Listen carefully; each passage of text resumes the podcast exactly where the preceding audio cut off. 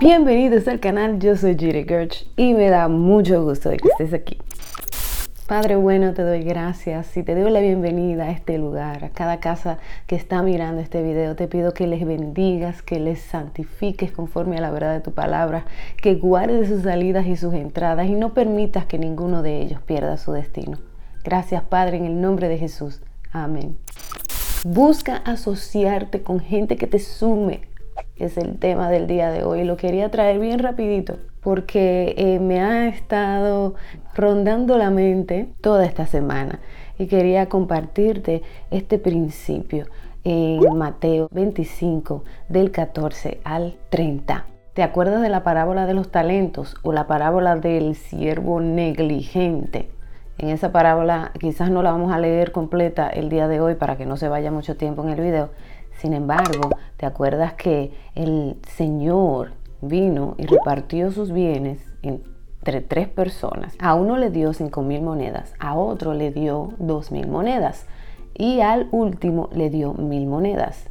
Y le dio a cada uno de acuerdo a su capacidad. Eso es muy importante que ustedes vean eso ahí, que quizás no es el tema, pero es muy importante que ustedes vean cómo el Señor, en base a cómo nos creó, cómo nos eh, cableó, cómo nos diseñó, el Señor no te da más allá de lo que tú puedes soportar. El Señor siempre te da de acuerdo a la capacidad que ya Él puso en ti. Entonces sabemos la historia que cuando el Señor se fue, entonces el que le dieron cinco mil fue y negoció con las cinco mil y ganó cinco mil más. Al que le dieron dos mil fue y negoció con las dos mil y le dieron dos mil más. O sea, se ganó dos mil más. Y me gusta que estos dos le dijeron, en lo poco fuiste fiel, en lo mucho te voy a poner. Eso también es sumamente importante que nosotros tomemos nota. En lo poco que el Señor les dio a administrar, fueron fieles, entonces ahora lo van a poner a administrar mucho más. Al que le dieron mil monedas, tuvo miedo. Y eso es una parte también que tenemos que anotar. Tuvo miedo y fue y enterró las mil monedas y le entrega las monedas sin multiplicarse al Señor. El Señor lo reprende y le dice siervo negligente y unas cuantas cosas ahí. Sin embargo, en el día de hoy, este, toda esta parábola tiene mucho que recortar y realmente mucho que podemos aprender. Pero el día de hoy yo quiero que tú veas un principio y es el principio de ver los tipos de personas que hay aquí y lo importante que es que no le crean al miedo más que a Dios. Fíjate que los dos primeros recibieron las cinco mil monedas, recibieron las dos mil monedas y fueron y con ellas negociaron y la multiplicaron. Eso es un tipo de mentalidad. Ellos fueron y le creyeron al Señor. La semilla que el Señor le entregó a ellos en sus manos, ellos reconocieron que el Señor les había dado la capacidad para ir y multiplicarlas. En la acción de cada uno de esos dos que fueron y multiplicaron la semilla, es donde se ve que ellos le creyeron al Señor, que ellos tenían la capacidad de poder multiplicar y duplicar lo que habían recibido. Cada uno de nosotros tiene un destino, algo que el Señor puso en nosotros para hacer en la tierra. Y muchas veces nosotros nos dedicamos a creerle a las circunstancias, a creerle a las personas que hablaron negativos de, lo que realmente no somos, porque el enemigo se aprovecha de estas cosas ¿eh? y desde pequeños comienza él a hablarnos mentira justamente para ir en contra del diseño que el Señor tiene para con nosotros.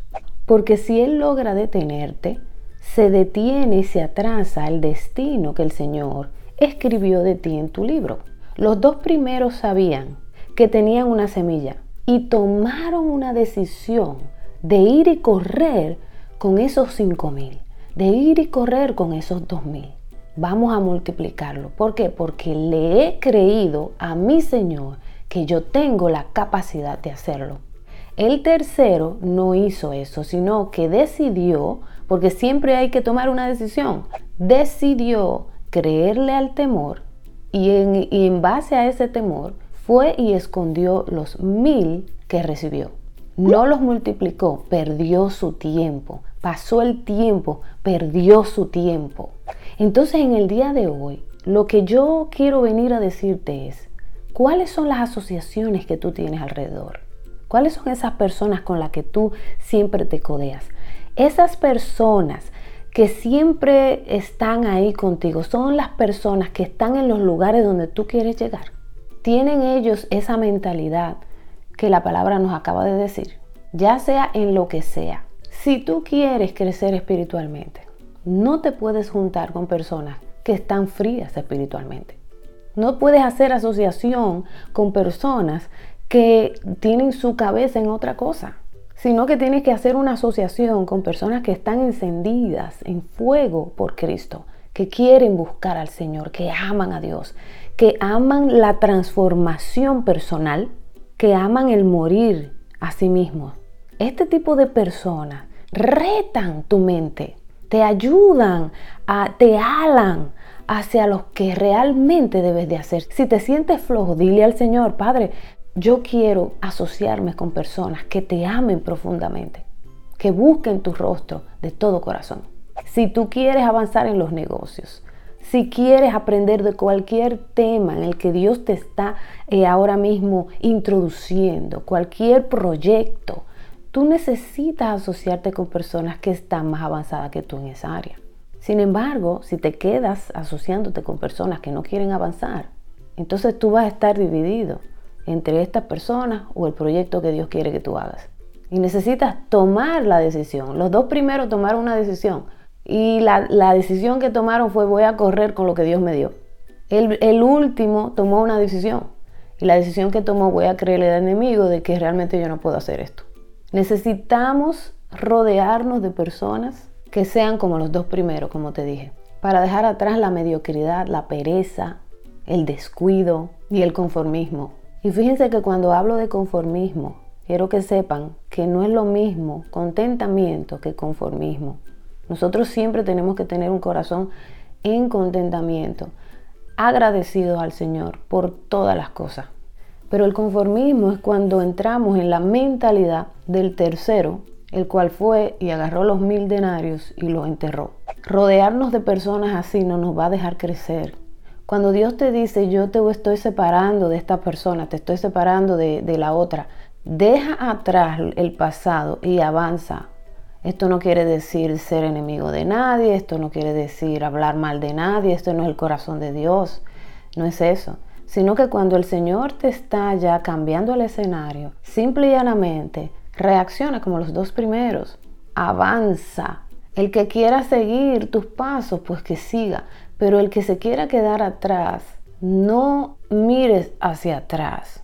Tienes que avanzar conforme a lo que Dios te está diciendo. Hay personas que no añaden nada a tu vida. Y el que no añade nada, entonces prácticamente lo que está haciendo es restándote. Y hay personas que añaden valor.